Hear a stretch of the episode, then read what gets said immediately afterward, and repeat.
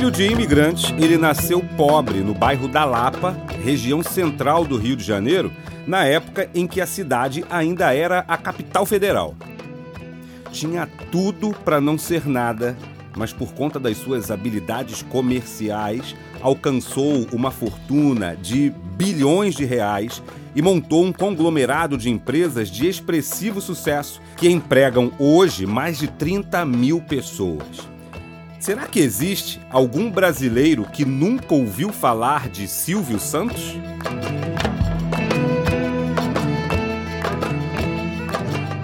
Eu sou Diego Maia, esse é o Bora Voar, o meu podcast inspiracional.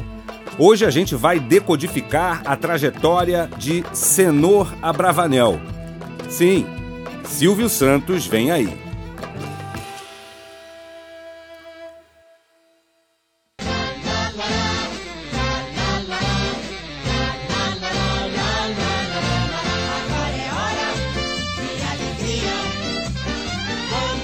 Sempre fui fascinado por Silvio Santos.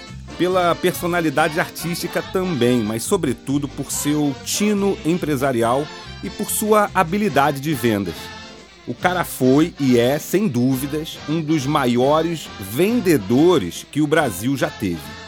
É por isso que eu decidi iniciar essa nova temporada do Bora Voar com ele. Serão quatro episódios dedicados ao Silvio, liberados às sextas-feiras e diferente do meu estilo, do meu podcast que você já conhece, o conteúdo passa a ser um estudo de caso mesmo, com minha análise, com minha opinião, te apresentando de forma um pouco mais sofisticada um conteúdo que pode fazer ainda mais a diferença na sua jornada. Minha expectativa é nos próximos meses decodificar sempre algum empresário, algum, algum líder empresarial, alguma personalidade do Brasil ou do mundo sempre com o meu objetivo supremo, que é te ajudar a crescer, te ajudar a evoluir. Você pode escutar esse podcast no seu app de música preferido. Estamos em todos eles. Eu prefiro um aplicativo recém-chegado chamado Orelo. É específico para podcasts, tem muita coisa bacana.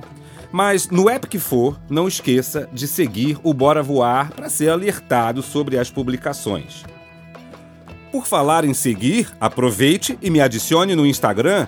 Tem link aqui na descrição. E se você quiser receber meus insights de forma ainda mais direta, faça parte do meu canal no aplicativo de mensagens Telegram. Tem link aqui embaixo também.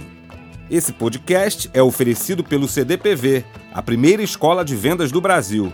Conheça nossos cursos e materiais acessando cdpv.com.br.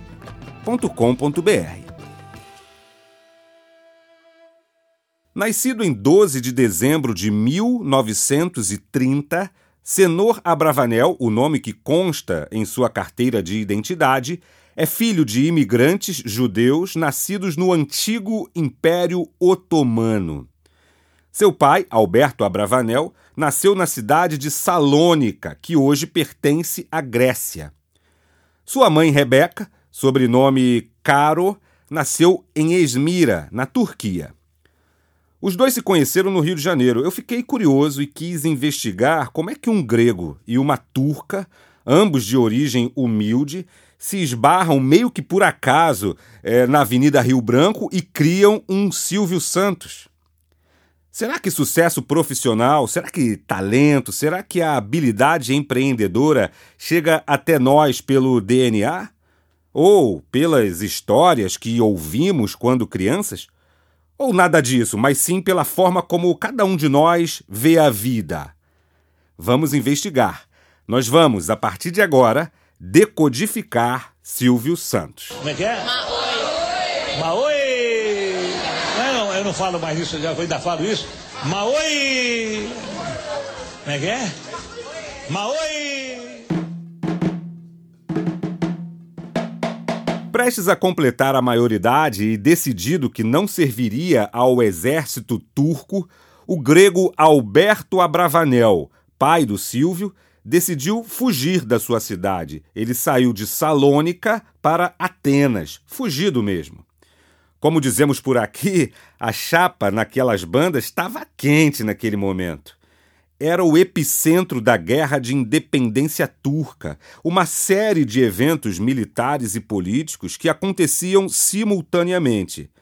O momento teve como ponto de partida a dissolução daquele império, que era chamado de Império Otomano. É, aí teve a abolição desse império e a criação da República da Turquia. Como se já não bastasse, ainda rolavam diversas tretas paralelas. A guerra turco-armênia, a guerra grego-turca, a guerra franco-turca e ainda fundaram no meio disso tudo o movimento nacionalista turco. Era guerra para todo lado, ninguém se entendia, um negócio bem estranho. Acho que isso explica pelo menos um pouquinho, né, por que o jovem Alberto Abravanel decidiu fugir e não servir ao exército. Chegando a Atenas, Alberto se tornou jornaleiro. Mas era um negócio meio que sem perspectivas, sabe? Sem futuro. Ele até conseguia sobreviver, pagar suas continhas, mas viver, ganhar dinheiro, isso seria outra história. Repare, como sempre falo nas minhas palestras, nos meus livros, repare que o ser humano, o habitante do planeta Terra, é movido a um combustível chamado futuro é movido à perspectiva. A falta desse senso de futuro, de que o amanhã será melhor, é a que faz com que as pessoas busquem novos horizontes, seja qual for o ângulo de visão, como empregado, como empreendedor, como marido, mulher, filhos, estudante. Se não tem futuro, eu não estou entusiasmado. Futuro, meus amigos, é o nosso combustível. E não foi diferente com o jovem Alberto. E que bom, né?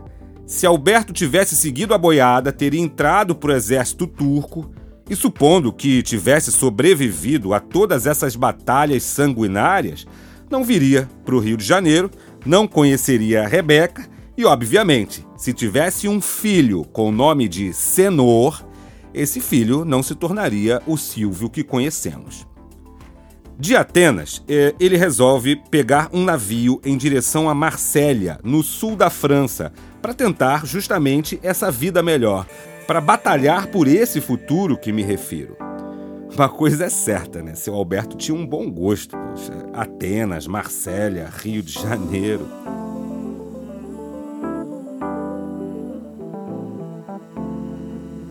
Em Marsella começa o corre da vida vendendo pistaches e amendoins em locais públicos, na rua. Era comerciante de rua, ou melhor, era camelô. De acordo com o dicionário Aurélio, camelô é um comerciante, um vendedor que se instala provisoriamente em ruas ou calçadas, muitas vezes sem permissão legal, e costuma anunciar em voz alta a sua mercadoria. Será que essa inspiração paterna serviu como referencial para o Silvio? Ou será que Maktub estava escrito? É isso que vamos averiguar nesse primeiro episódio.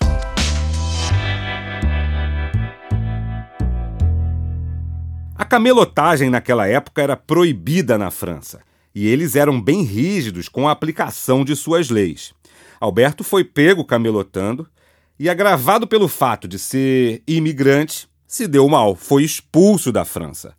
Acompanhado pela polícia francesa, chegou ao porto e tinha um único navio pronto para zarpar. Adivinha qual era o destino desse navio? Isso mesmo, Rio de Janeiro, ou melhor, Distrito Federal, Brasil.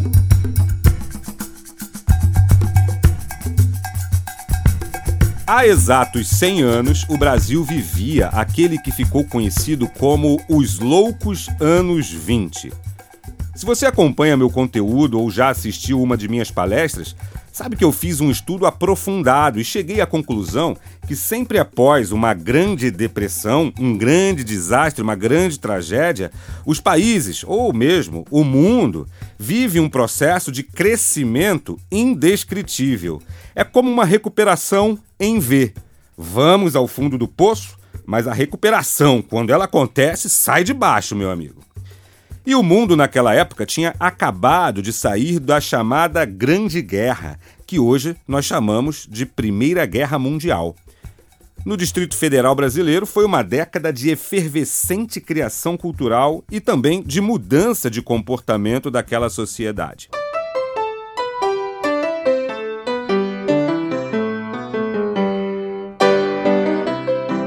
Eram os tempos do jazz, a era de ouro do rádio, do cinema de Hollywood. Nos Estados Unidos, as mulheres conquistavam o direito do voto. Paris era uma festa e o Rio de Janeiro, então capital brasileira, seguia esse embalo. Todos os aspectos da vida urbana, do jornalismo às artes, passando pelos hábitos e pela arquitetura, fervilhavam no balneário carioca como em nenhum outro lugar do Brasil e possivelmente como nenhum outro lugar da América Latina. Nomes como João do Rio, Lima Barreto, Carmen Miranda, Heitor Villa-Lobos, Di Cavalcante circulavam tranquilamente na cidade. Para você ter um cheiro de como aquela época era de fato diferenciada, você pode encontrar acessando diegomaia.com.br barra Bora Voar algumas fotos de como era o Rio de Janeiro naquela época. Mas voltando ao que importa.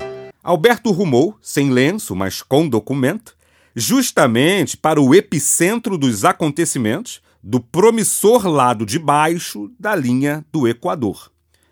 Uma grande vantagem competitiva, presta bem atenção, uma grande vantagem competitiva do seu Alberto era o fato de ele falar vários idiomas e, por isso, ao desembarcar, logo arrumou um emprego como intérprete no Porto do Rio. Não precisou nem esquentar muito banco, não.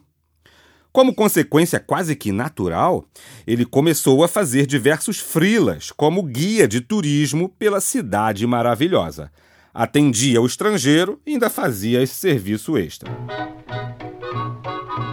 Nesse meio tempo, ele conhece a futura mamãe de Silvio Santos, Rebeca. Provavelmente, isso é um chutômetro meu, em algum chá das cinco, numa das tradicionais confeitarias da cidade, como a Colombo ou a Casa Cavé, que existem até hoje. A família Bravanel criou raízes numa casa simples na Lapa, dentro de um lugar chamado Vila Rui Barbosa. Essa vila não existe mais, ficava exatamente onde hoje está localizada a nova sede da Petrobras, ali na esquina da Rua do Senado com Rua dos Inválidos. Olha, eu pesquisei bastante e localizei somente um único mapa, datado de 1937, que mostra as ruas internas dessa vila, que hoje Poderia até ser considerada um grande condomínio de casas.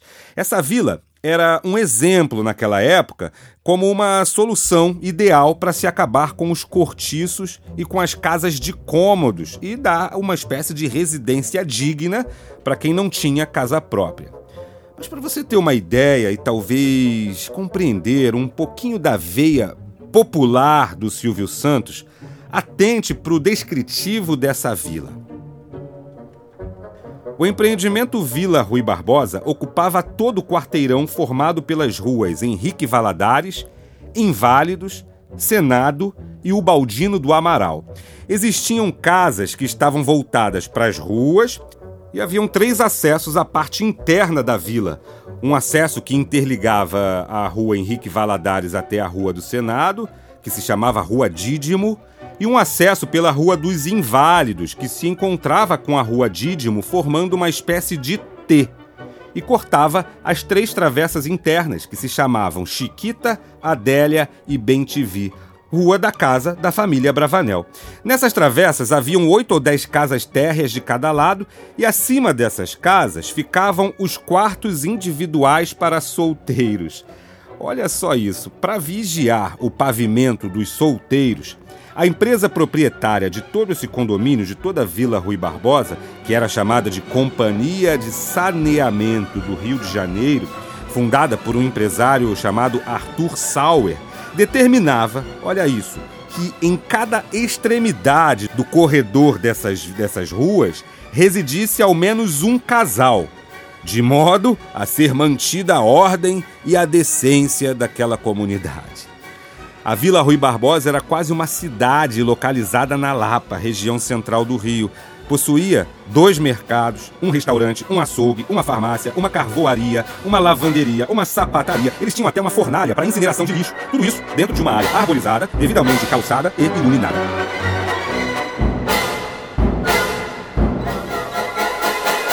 Era um oásis, gente. A despeito de ser uma espécie de vila operária, de gente humilde, de, de gente do povo, Moraram nela várias pessoas importantes além do Silvio, como Roberto Figueiredo, que ficou conhecido depois como o repórter Esso. Aqui fala o seu repórter Esso, testemunha ocular da história. Agnaldo Timóteo, Mário Lago, Erivelto Martins, já casado com Dalva de Oliveira, Silvio Caldas Bidu Saião e o mestre Heitor Villa-Lobos, todos eles moravam nesse condomínio.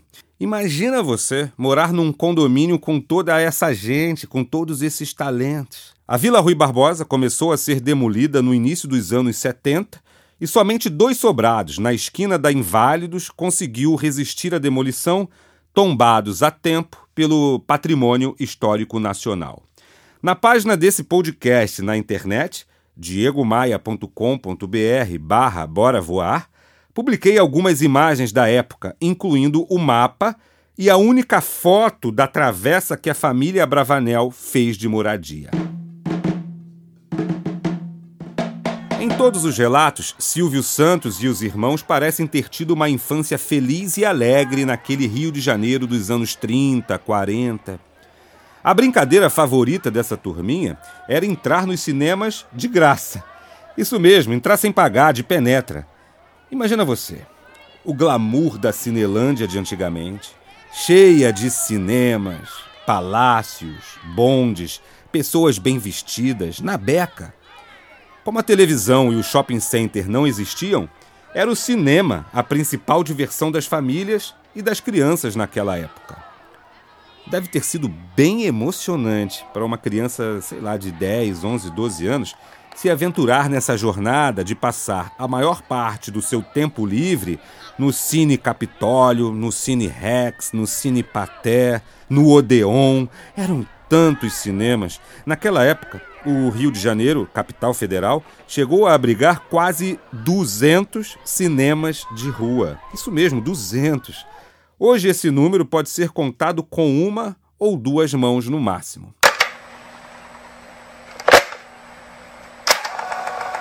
Era grande o negócio cultural viabilizado pelos cinemas. Gente, tinha sala de cinema que chegavam a acomodar 1.800, 1.900 pessoas na mesma sessão. Eram enormes. O segredo era vender diversão e, acima de tudo, uma conexão com um maravilhoso mundo novo que podia ser conhecido através da telona. Hoje, o único cinema que segue em atividade na Praça Floriano, que é o nome oficial da Cinelândia, é o Odeon. Eu já tive o privilégio de fazer alguns eventos empresariais no Odeon e sempre que eu posso, eu levo meus filhos para assistir um filme lá nesse cinema e fico lá, deslumbrado com aquela arquitetura, imaginando o tanto de gente que já foi feliz ali. O Cine Rex segue em atividade, mas como um cinema pornográfico na rua Álvaro Alvim, caidaço. E o Cine Paté, possivelmente frequentado pelos irmãos Abravanel e seus amigos, se transformou, veja só que ironia do destino, numa sucursal da Igreja Universal do Reino de Deus. Até aqui temos muitas informações relevantes sobre a origem de Senor Abravanel de como possivelmente a infância e a adolescência forjaram a criação do Silvio Santos como conhecemos: empresário, artista popular, focado no povão. Ele cresceu em uma vila proletária, tendo artistas que viriam se tornar muito relevantes no futuro, como seus vizinhos. O Rio de Janeiro era o epicentro dos acontecimentos Ainda criança, ele era um cinéfilo de carteirinha, ainda que não pagasse pelas entradas. Mas aquele que para mim é o principal ingrediente de todo esse sucesso ainda não foi citado.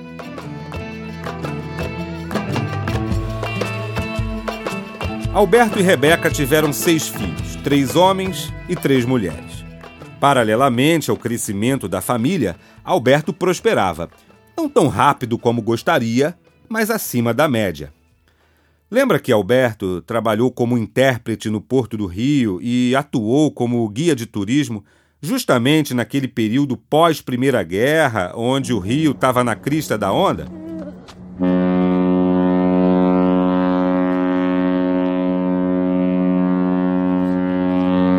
Como não existiam aviões, o acesso se dava exclusivamente pelo porto onde Alberto dava expediente. Mesmo com os custos para manter uma família com seis filhos pequenos, Alberto economizou grana o suficiente para abrir uma lojinha de souvenir justamente na Praça Mauá, bem em frente ao cais. Olha que ideia genial, pensa comigo, um potencial tremendo.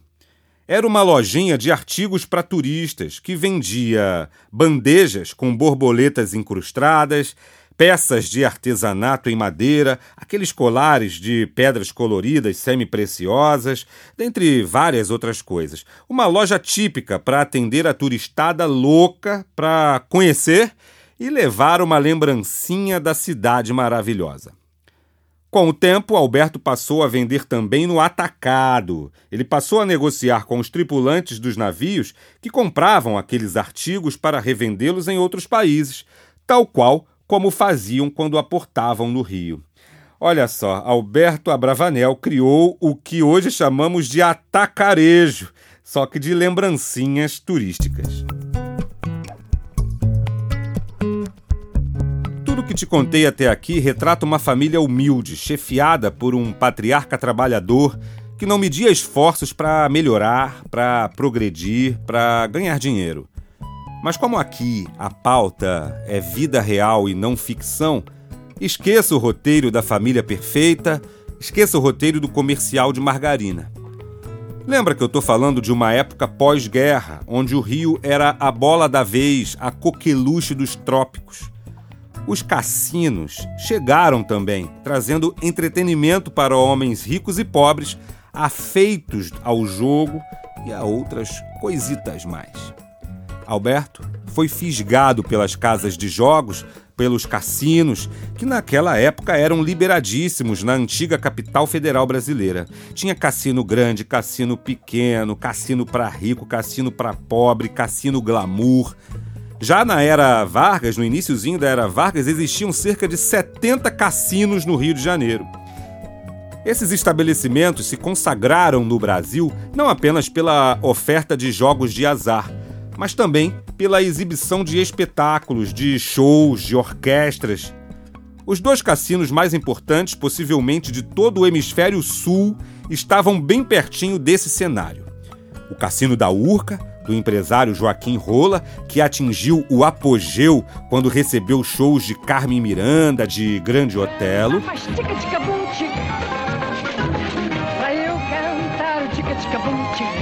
E o cassino que ficava ali no Copacabana Palace. O negócio de cassinos era tão louco que, olha só isso, o cassino da Urca tinha como um diferencial um serviço de barcos que ficava ali à disposição para transportar pessoas para o cassino de Icaraí, em Niterói. Afinal, o rio está separado de Niterói pela Baía de Guanabara. Toda aquela fartura, toda aquela grandeza, todo aquele glamour, todo aquele esplendor enfeitiçou muita gente, dentre elas Alberto Abravanel. No livro A Fantástica História de Silvio Santos, escrito de forma primorosa pelo jornalista Arlindo Silva e publicado no ano de 2002, Silvio deu alguns depoimentos, dentre eles um depoimento duro que retrata esse momento difícil na vida de sua família. Abre aspas. Ah, ah, peraí, é claro que eu queria ler essas aspas imitando a voz do Silvio, mas aqui o talento para imitações passou longe e eu vou te privar desse infortúnio. É, tá bom. Abre aspas, Silvio Santos fala. Era um drama, porque tudo o que meu pai ganhava na loja de dia, gastava de noite no cassino. Acabou perdendo a lojinha da Praça Mauá. Eu tinha 14 anos naquela época e estava cursando o segundo ano técnico de contabilidade na escola Amaro Cavalcante. Aborrecido com a situação, eu saí da escola e comecei a me virar. Depois de dois meses, voltei às aulas. Já ganhava algum dinheiro apostando nos caras que jogavam sinuca nos bares da Lapa. Meu pai sabia disso, mas fazia de conta que não sabia de nada. Ele era muito camarada, eu gostava dele. Minha mãe, sim, minha mãe, minha mãe era braba. Eu apanhava dela. Ela dizia: Vai ter de trabalhar, senão não vai ter o que comer e ainda vai apanhar mais. Foi então que eu resolvi ser camelô. Já havia dado mais olhadas nos camelôs da Avenida Rio Branco e da Rua Uruguaiana e cheguei à conclusão que não seria difícil vender aquelas bugigangas. Fecha aspas. Aqui a gente percebe a essência da formação empreendedora do Silvio. Nessas aspas, podemos encontrar simplicidade, encontramos também a necessidade de trabalhar e uma genuína vontade de mudar a situação que vivia. Claro, com um tempero carioca, que pode ser observado nesse jeitinho mais escorregadio de tocar a vida.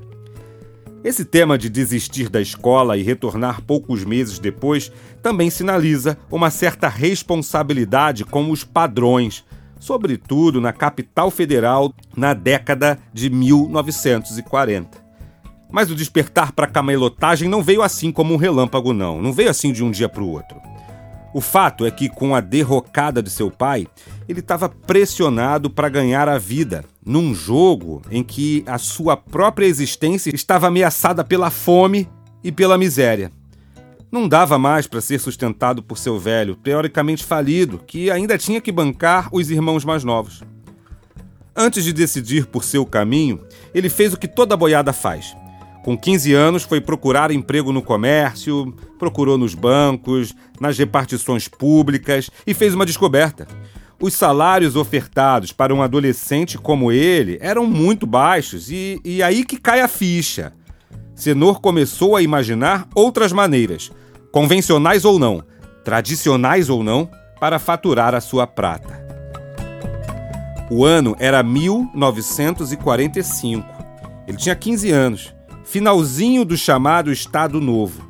E se você não viveu aquela época e também não deu muita atenção para as aulas de história, é importante fazer um, um, um review muito curtinho, muito breve. Trabalhadores do Brasil, Aqui estou, como de outras vezes, para compartilhar das vossas comemorações e testemunhar o apreço que tem o homem de trabalho como colaborador direto da obra de reconstrução política e econômica da pátria. Getúlio Vargas foi deposto justamente nesse ano, 1945.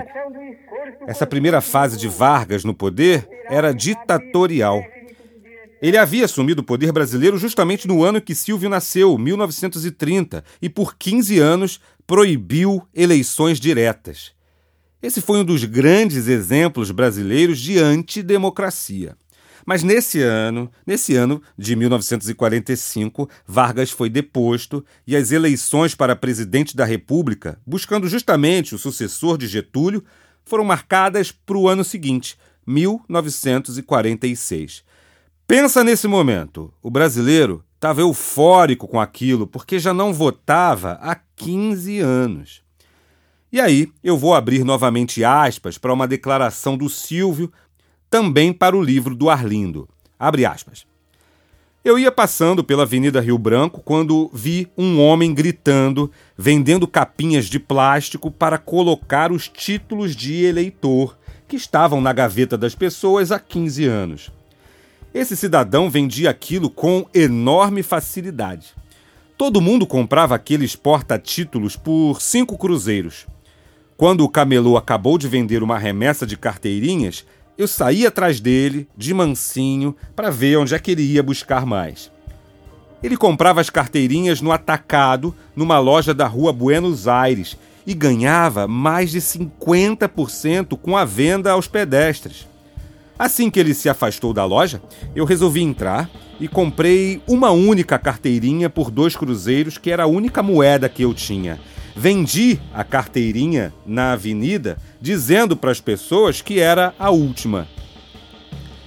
Aí fui buscar mais duas, coloquei uma no bolso e sacudi a outra no ar dizendo que era a última e vendi rápido. Em seguida, dei alguns passos, disfarcei, demorei alguns instantes e tirei a outra do bolso, coloquei para o alto e anunciei no meio daquelas pessoas que era a última carteirinha. Vendi rapidão também.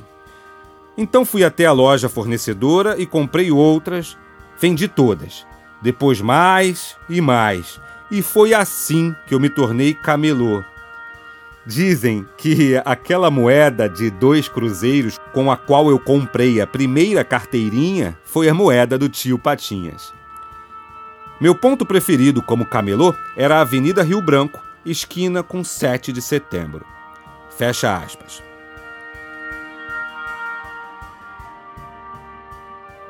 Em outra entrevista, já como o grande Silvio Santos, ele relata dois ou três outros componentes incontestáveis para o sucesso comercial. Semanas depois de iniciar sua jornada de camelô, vendendo capinhas para título de eleitor, naquele Brasil faceiro que estava ali empolgado com as eleições que se aproximavam, Silvio esbarra nas esquinas de Rio Branco com Presidente Vargas com o seu Augusto, conhecido por todos como o alemão das canetas. Seu Augusto só trabalhava uma hora por dia, uma horinha só. Chegava com sua banquinha, dessas de abrir e fechar, e começava a interagir com o público, a conversar com o público. De repente havia uma aglomeração em volta dele.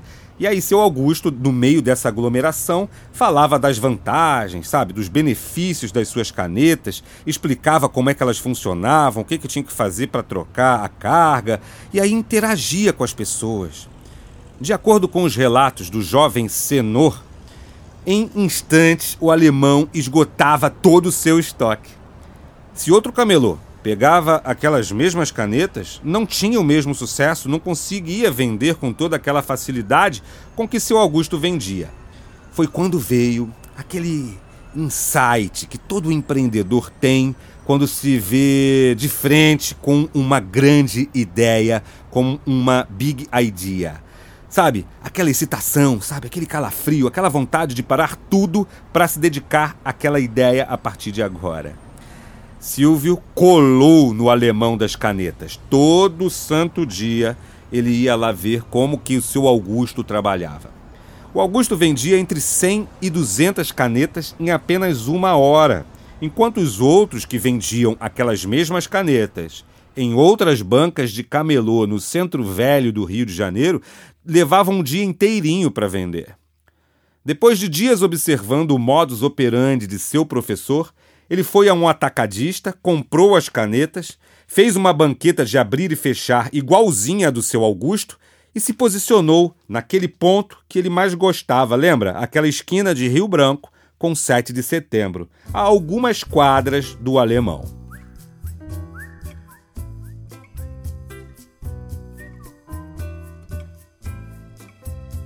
E aí, senhoras e senhores, foi que o lado artístico começou a fluir. Para chamar a atenção dos pedestres, Silvio fazia pequenas mágicas com moedas e baralhos, pequenos truques de entretenimento para vender o seu produto, que eram as canetas. E aí, com essa interação, primeiro começou a parar as crianças, depois os desocupados, todo o centro de cidade grande tem os desocupados. E como o ser humano é curioso, os pedestres também paravam ali, em volta da barraquinha do Senor. Durante essas interações com os seus potenciais clientes, ele falava das características, das vantagens, dos benefícios das canetas, enquanto fazia moedas sumirem dos seus dedos, enquanto fazia aquelas magicazinhas de tirar o botão na, da, do nariz das pessoas. Nos primeiros dias ele começou vendendo entre 50 e 60 canetas, mas pouco tempo depois superou o professor alemão. Silvio começou a construir ali, tete a tete com o povo, o seu poder de comunicação. Só com um grande detalhe: Silvio trabalhava nessa banquinha de 11 ao meio-dia, horário em que o guarda ia almoçar. Em mais um trechinho do depoimento para o livro do Arlindo, Silvio conclui essa etapa, abre aspas. Com esse poder de comunicação, eu ganhava por dia o equivalente a quase cinco salários mínimos, que naquele tempo era de 200 cruzeiros. Daí em diante, nunca mais me faltou dinheiro. Eu ganhava até mais do que precisava. Até para minha mãe eu emprestei dinheiro quando ela precisava. É claro que eu nunca cobrava dela. Fecha aspas. A essa altura, estamos olhando com muita clareza alguns conceitos usados, descobertos ou mesmo copiados por Silvio.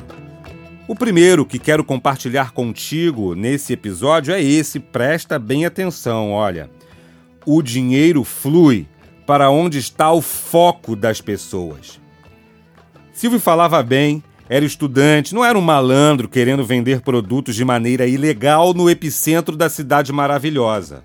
Como bom camelô, ele vivia fugindo do que chamamos hoje de rapa, que eram os policiais da fiscalização de posturas e bons costumes da antiga capital federal. Volta e meia, ele caía nas mãos desses caras que apreendiam a mercadoria dos pobres camelôs. Fazem isso até hoje em algumas cidades. Uma dessas apreensões foi feita pelo diretor de fiscalização da prefeitura, um senhor chamado Renato Meira Lima. A paisana, ele ficou um tempo observando Silvio e quando viu que era a hora, deu o bote. Ele repreendeu e já ia levar o Silvio para a delegacia, mas aí percebeu a pouca idade do de menor e, e o destino, claro, teria que ser alterado para o juizado de menores. Pressão vai, argumento vem. Não sei se por iluminação divina, não sei se por um acaso da vida, mas ao invés de levar o jovenzinho para o juizado, Dr. Renato determinou que Silvio parasse com aquela prática ilegal e que fosse procurar um amigo dele na Rádio Guanabara. Aí o Renato deu o endereço, marcou, disse o dia para ele ir. E aí quando chegou lá, olha a coincidência a emissora estava realizando um concurso para escolher novos locutores. E era um concurso disputadíssimo quase 300 candidatos para uma vaga. É importante te lembrar que nessa época não existiam as televisões, nem tampouco, óbvio, a internet. Então era no rádio que toda a sociedade se conectava. Nesse concurso, olha só que curioso, Chico Anísio estava disputando uma vaga. Você pode deduzir facilmente quem se consagrou como grande campeão, né? Sim, ele mesmo. O camelô que nunca tinha pego num microfone da vida. Senor Abravanel. Sim, ele mesmo. O camelô que nunca pegou no microfone. Senor Abravanel. E aí, um novo mundo, diferente de tudo que ele conhecia, inclusive do que ele imaginava para seu próprio futuro, se abre diante dele. Alô, bom dia, dona de casa, muito bom dia. Alô, empregadas domésticas, bom dia. Vocês vão bem? Bom dia. Garotada, garotada boa do meu Brasil. Asquindou, asquindou. Garotada boa do meu Brasil. É, tô sem voz hoje. deve ser pigarro. Não é, não fumo. Então deve ser o quê? tosse. Hum, tosse é ruim. Conheço um amigo meu que morreu de tosse. É, é velha essa. Pois é, mas ele tossiu no, dentro do guarda-roupa. Aí o, o, o, cara chegou, jogou o guarda-roupa lá de cima do décimo andar e ele morreu de tosse. Mas se ele não tivesse tossido, não teria morrido. Onde é que já se viu? Da tosse no guarda-roupa. Ainda bem que eu estou tendo tosse mais fora do guarda-roupa, né, Maria? Maria chegou cedo, Maria. Cheguei, cheguei. Onde é, que eu, onde é que eu estava, Maria? Onde é que eu estava? Estava na tosse. Na tosse? Ah, no bom dia. O Bom salário de dia, locutor bom dia. era de 1.600 cruzeiros e tinha que trabalhar quatro ou cinco horas por dia. Mas a essa altura, Silvio já embolsava 900 cruzeiros por dia como camelô. Com um pequeno grande detalhe, ele trabalhava apenas uma hora por dia ou pouco menos, de acordo com a duração do almoço do guarda.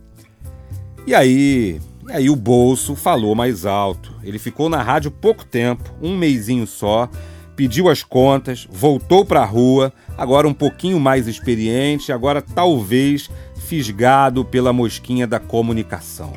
Agora, é, imagina tudo isso acontecendo na cabecinha de um jovem de 14 ou 15 anos de idade. Por conta dessa rápida passagem pela Rádio Guanabara, Senor conheceu pessoas e passou a frequentar os programas de auditório dessas emissoras. É importante reforçar de novo que estamos falando da segunda metade da década de 1940, centro da capital federal, sede das emissoras, dos jornais, das empresas, das repartições públicas. Tudo acontecia a poucos passos e é provável até que Senor fizesse todo esse seu trajeto a pé por ali, sabe? De macaco de auditório, passou a candidato nos concursos de calouros. De candidato, passou a ser o vencedor dos concursos, ao ponto do seu nome, Senor Abravanel, ser considerado, digamos, meio manjado nos programas. E é aqui, senhoras e senhores, que nasce o nosso personagem. Dona Rebeca costumava chamar seu filho de Silvio em vez de Senor. Um dia, quando Senor foi entrar no programa de calouros do apresentador Jorge Cury, o produtor perguntou seu nome. Silvio, ele respondeu. Silvio de quê? Microsegundos de silêncio e a magia acontece. Bota aí, Silvio Santos, porque todos os santos ajudam. Os 18 anos chegaram e trouxe consigo a obrigação do exército. Silvio serviu na escola de paraquedistas em Deodoro, na longínqua zona oeste do Rio de Janeiro. Em sua ficha constam cinco saltos de paraquedas considerados bons por seus superiores. Nesse momento, outra vez mais fica evidenciada a responsabilidade na vida do jovem Silvio. Olha só, da mesma forma que abandonou e logo retornou aos estudos quando tinha 14 anos, lembra? Ele entendia que militar de cabeça raspada e camelotagem não, não combinavam. Foi aí que ele voltou para o rádio, mas no seu único dia de folga dos PQDs, os domingos. Justamente esses domingos que décadas depois o consagrariam. E aí ele começou a dar expediente de graça nessa rádio, que era a Rádio Mauá. Não ganhava nada por isso, mas fazia uma coisa que o agradava, que lhe dava algum prazer.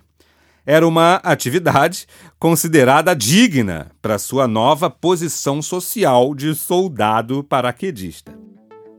Com a convivência com os artistas e produtores, passou a encarar a vida de radialista com outros olhos. Bons olhos. Cumpriu sua temporada no Exército e arrumou um emprego na Rádio Tupi, a única dessas emissoras que citei até agora que continua viva e em atividade. Na Tupi passou a ganhar dois contos por mês, mas claro, ele não estava nada satisfeito com essa grana. Para complementar a renda, ele começou a fazer figurações na recém-inaugurada TV Tupi, ainda um bicho desconhecido por todos mas a vontade ali de camelotar, de ganhar mais dinheiro, de fazer mais grana, estava sempre presente no coração e na mente do jovem Silvio. Ele queria mais dinheiro, queria muito dinheiro. Novamente aqui, portas se abrindo na vida de quem trabalha, de quem se dedica, hein? Ao invés de ir gritar e fazer truques na Rio Branco, Silvio encontrou outra solução pela qual ganharia mais dinheiro, com talvez mais dignidade. Ele passou a vender cortes de fazenda, passou a representar marcas de relógio, de joias, de colares, de sapatos sob medida. Ele fazia isso visitando as repartições públicas, os escritórios do centro da cidade. E aí ele deixou as ruas, a venda receptiva, na qual a gente fica esperando o cliente chegar, e passou a ir até os seus potenciais clientes numa espécie de venda ativa. Só então passou a ganhar bem novamente. Ele trabalhava na rádio e se dedicava aos outros negócios, esses negócios de representação nas horas vagas. Até que deixou a Rádio Tupi e passou a ganhar bem novamente, agora como locutor fixo da Rádio Continental, que possuía estúdios em Niterói. Próxima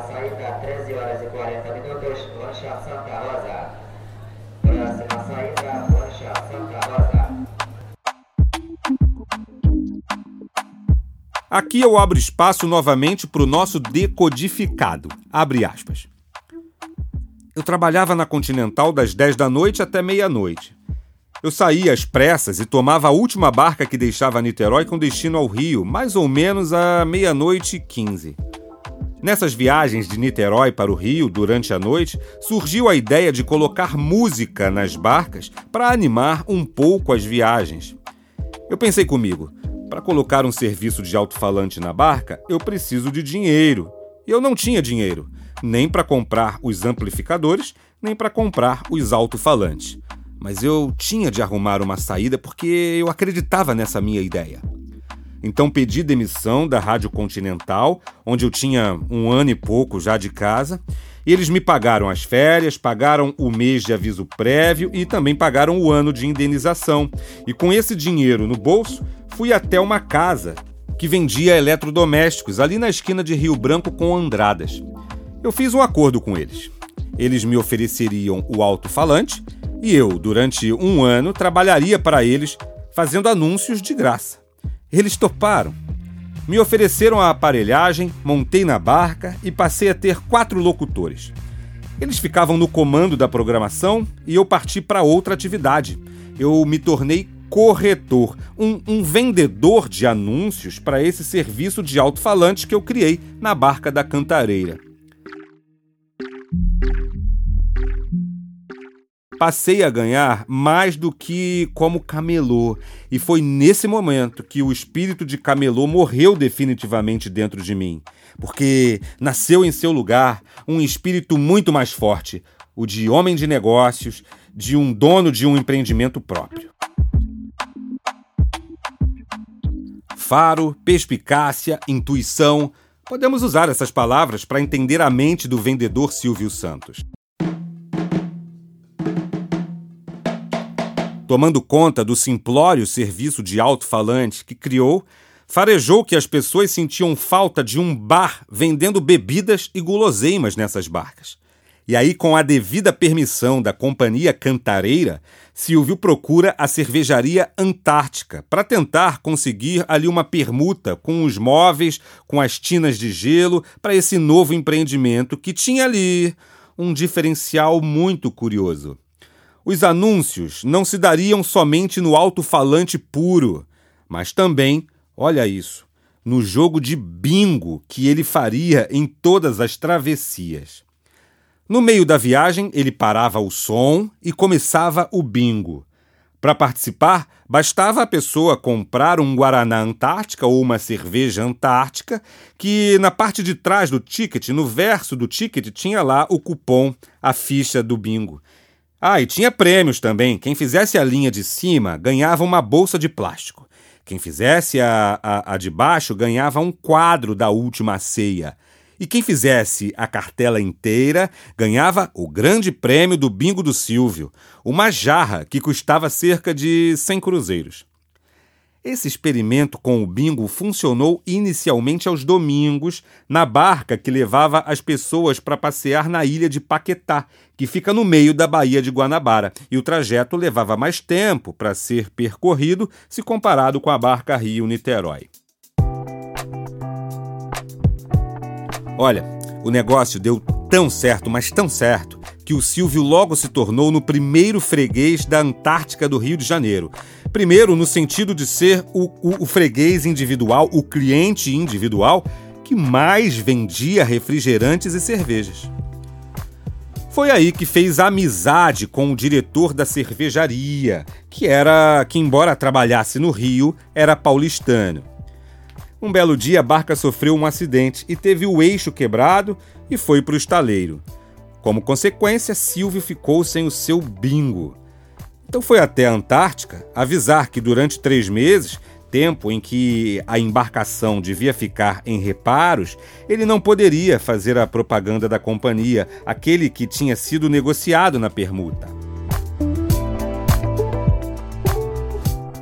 O diretor da Antártica, que lógico buscaria criar vínculos afetivos e efetivos com o seu melhor cliente, entendeu a situação e convidou Silvio para ir a São Paulo com ele fazer um passeio. Foi o tempo dele ir em casa pegar um terno escuro e embarcar no carro do diretor da Antártica rumo a São Paulo. O resto, meus amigos, o resto é a história. E vamos conferir o desdobramento dessa história nos próximos episódios do Bora Voar. Na edição de hoje eu quis fazer um recorte das origens do Silvio para a gente entender as bases que nortearam seus pensamentos e ações e também buscar entender como é que o seu berço, como é que o berço da sua família podem ter influenciado no resultado de sua jornada. Se você mantiver tua mente aberta, poderá observar os grandiosos ensinamentos que pudemos extrair do episódio de hoje. Vamos a eles, só fazendo um resumo aqui. O primeiro, a solução intrínseca para tudo na vida está evidenciada outra vez mais neste podcast. Vender é o antídoto para quase todos os males. Grava isso. Vender é o antídoto para quase todos os males. Você que acompanha meu trabalho sabe que sou palestrante, escritor, comunicador, empresário. Tenho diversos papéis na minha vida, mas sempre que me apresento eu digo que eu sou vendedor, porque aqui está o eixo, aqui está a espinha dorsal da fantástica história do Silvio. Vender, saber vender, ter orgulho de vender. Segundo ensinamento: não adianta ter o melhor produto, o melhor serviço, a melhor entrega um layout bonitão, se você não consegue chamar a atenção das pessoas, se você não consegue prender o foco das pessoas. Lembra de como Silvio passou a chamar a atenção delas, dos clientes, para sua banquinha de venda de canetas? Ele criou uma atmosfera vendedora, simplista, que reunia as pessoas ao redor dele, que causava curiosidade, que causava desejo de descobrir alguma coisa. A mesma sistemática foi colocada em prática na história do bingo da barca cantareira. Até mesmo produtos simples e corriqueiros, como capinhas de título de eleitor ou canetas, precisam receber esse banho de marketing adicional. Terceiro ensinamento: escala. Repare como Silvio já entendia o conceito de escalar negócios, mesmo sem uma experiência formal mesmo sem estudo universitário. Quando ele montou a operação das barcas, colocou outras pessoas para trabalhar para ele como locutor e foi vender, foi fazer o que ele gostava. Até é possível, senhoras e senhores, ter sucesso trabalhando sozinho, mas você não terá escala. E o quarto ensinamento: bater perna. Ficar sentado atrás da mesa não te levará muito longe. Silvio andava, andava, andava o centro do Rio de Janeiro inteiro, conversava com as pessoas, entrava nas lojas, abordava a gente e registrava esses fatos e acontecimentos. E o quinto e último ensinamento deste episódio. Para montar qualquer negócio, em qualquer segmento, em qualquer tipo de categoria de serviço, de produto, você precisa, primeiro, estudar previamente o que você vai fazer monitorar e decodificar sua concorrência, como Silvio fez no caso do alemão das canetas, e saber se comunicar com o teu cliente. Em essência, o que vemos aqui é que Silvio Santos aprendeu desde cedo, influenciado pelo pai ou não, empurrado pela necessidade ou não, que a única alternativa para quebrar as algemas que nos prendem a um passado pobre e a um futuro medíocre é vender. É claro que o gosto por falar em público, a ausência de timidez, isso tudo foi importante para o Senor, foram diferenciais competitivos. Da mesma forma que o fato de ser poliglota ajudou o seu pai duas décadas antes. Eu aprendi com o Silvio Santos, lendo suas biografias e estudando para esse primeiro dos quatro episódios que pretendo produzir para decodificá-lo, que é fundamental construirmos essas fortalezas, isso que eu chamo aqui de diferencial competitivo. Eu tenho minhas fortalezas, você tem as suas fortalezas. O importante mesmo é a gente identificar e lapidar esses diferenciais, que não precisam, olha só esse detalhe, não precisam ser inéditos mas precisam ser genuínos, precisam ser verdadeiros. No próximo episódio, vamos decodificar o empreendedor Silvio Santos. Vamos detalhar suas empresas e seu modelo peculiar e exótico de gestão.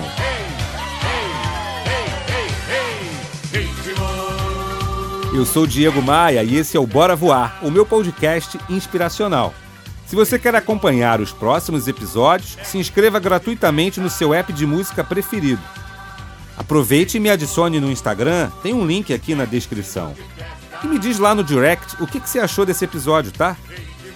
Ah, conforme eu prometi no decorrer de hoje, não esquece que tem conteúdo extra no site do programa, diegomaia.com.br barra Bora Voar. Esse episódio é apresentado por CDPV Escola de Vendas. Conheça nossos cursos, livros e materiais acessando cdpv.com.br.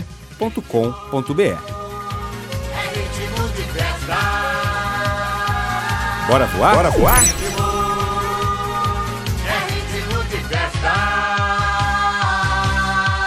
Ritmo de festa que balança o coração. Festa divertida, colorida de emoção. Dia de alegria, então sorri, vem pra cá. A festa continua, a casa é